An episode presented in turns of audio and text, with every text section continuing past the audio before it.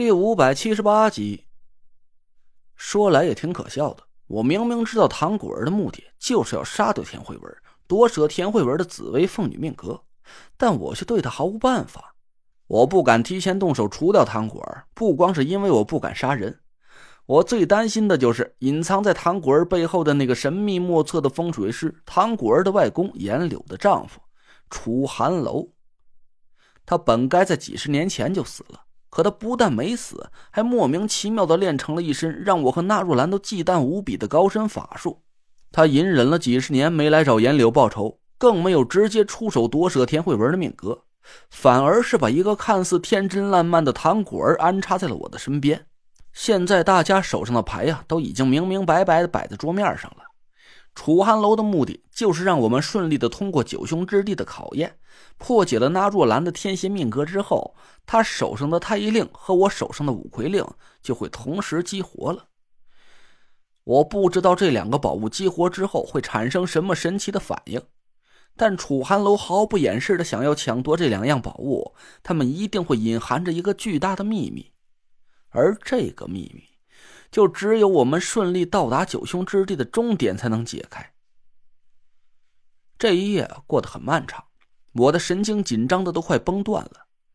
我一方面是担心唐古儿会趁夜对田慧文动手，另一边还要防备着呀，有什么野兽会来袭击营地，尤其是蛇。我紧紧的攥着手里的遗海扇，活像是一只如临大敌的斗鸡一样。我的眼光一会儿停留在田慧文的帐篷上，一会儿又转移到唐果儿的帐篷上，一会儿又紧张的回头四下张望一番。夜里的山谷气温很低，清冷的山风嗖嗖的掠过我的脸，带着一股明显的阴寒气息。我不知道各位看官有没有烤过篝火，大家千万不要以为篝火暖烘烘的，坐在旁边是个很舒服的事儿，事实却恰恰相反。烤火的一面身体热的是大汗直流，皮肤都隐隐生疼，冒出了一股焦糊的味道；而没烤火的一面身体却冷得像冰块一样，一道阴冷的寒气从后脑勺到后背一直延伸到屁股上。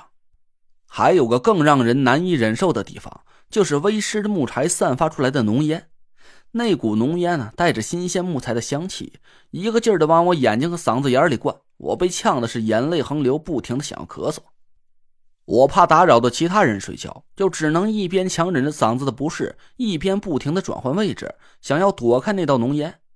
可这股烟却像是在故意捉弄我似的，竟然追着我冒了过来。我躲到哪边啊，烟就冒到哪边。大家不要误会啊，这可不是灵异事件，因为我所处的位置是挡住了空气的流通，四周的空气把烟朝被封的地方挤压了过来。这是可以用科学论据去解释的自然现象。我就这么和浓烟斗争了一整夜，终于在天色蒙蒙亮的时候，几个帐篷里先后传出了稀稀疏疏的起床的声音。我总算是松了口气。等大家钻出了帐篷，我和他们打了个招呼，他们几个人却一脸惊诧的看着我，嘴角慢慢是越翘越高，一起爆出了一阵声嘶力竭的狂笑声。不是笑什么呀？我脸上有花啊！我奇怪的抹了抹脸，郭永哲一手捂着肚子，一手指着我的脸，眼泪都笑出来了。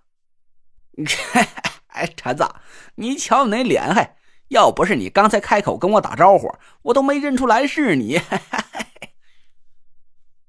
我赶紧跑到郭永哲身边，从他后腰上拔出狗腿子当镜子往脸上一照，嚯！我都差点没认出来，这张脸竟然是我自己。刀刃上倒映出一张惨不忍睹的面容，额头间的头发焦枯卷曲，一张脸是一半赤红一半漆黑，就和烧焦的猴屁股似的。我我去，这怎么搞的？我赶紧抓过毛巾使劲擦脸。郭永哲捂着肚子笑了半天，这才顺过一口气来。以后守夜的时候记住了，不能离篝火太近。你瞧瞧你，脸都给烤熟了，还让炭火给熏成这个样。你这半边啊是关二爷，那半边就是包老黑了。大家笑得前仰后合的，我赶紧擦干净脸，这才感觉整张脸都隐隐生疼。看来呀是让篝火给烤伤着了。田慧文经过整整一夜的休息，恢复的还算是不错。他的脸上明显有了红润的血色。我拉着他的手，用奉佩的气息试探了一下，黄佩给了我一个清亮有力的鸣叫作为回应。好了，拔营。我们几个人收拾了帐篷。郭永哲把田慧文的背包摞在他肩上，我用伞绳紧紧的捆结实。几个人继续向西边的山谷出发。可能是蛇群没有了蛇王之后，纷纷四散逃窜了吧。这一路上，我们竟然一条蛇都没再遇见。我们找了一条清浅的溪水补充了淡水，背向着慢慢升起的太阳，朝山谷深处继续走去。清晨的山谷里景色很迷人，淡淡的薄雾笼罩在我们身边，早起的鸟儿清脆的鸣叫着，背后隐隐透出一道红艳的阳光。这一路上我们走的还算挺轻松的，当然了啊，除了郭永哲，他背着两个沉重的背包，黝黑的脸上不停的冒出豆大的汗珠，气息粗重了很多。郭子，实在不行，咱就留下支帐篷，放弃个背包呗。我赶上了郭永哲，把水壶递到他嘴边。反正都快到补给点了，到时候我们再补充装备不就行了？不成。郭永哲咕咚咕咚灌几口水，摸了一下头上的汗，说道：“哎呀，这补给点上的东西啊，倒是空投下来的，可能会有误差。一旦我们拿不到补给，以后还得靠这些装备活下去呢。”我无奈的叹了口气，我的户外经验几乎是一片空白，根本就想不到这些意外情况的发生。那我来背着慧文的装备吧。你是我们队伍里唯一一个有经验的，可不能把你给累倒了。没事儿，就哥们儿体力，生产队的驴都得服。郭永哲咧开嘴，露出一口大白牙，砰砰砰的拍了拍自己的胸脯。就你那小身板啊，真不成！这一百来斤要是压在你身上，走不出二里地呀，你就得趴窝了。我讪笑了一声，郭永哲说的还真是实话。我背着自己的装备都累得叫苦连天了。要是再加上田慧文的背包，我真就能当场牺牲了。一路无话，我们就这么慢悠悠的在山谷里探路进行。郭永哲和纳若兰轮流替田慧文背着装备，直到两天以后，大概在下午三点多的时候，我们进行到了一片稍微平坦一点的开阔地上。纳若兰停住了脚步，掏出地图和指北针来四下张望了几眼。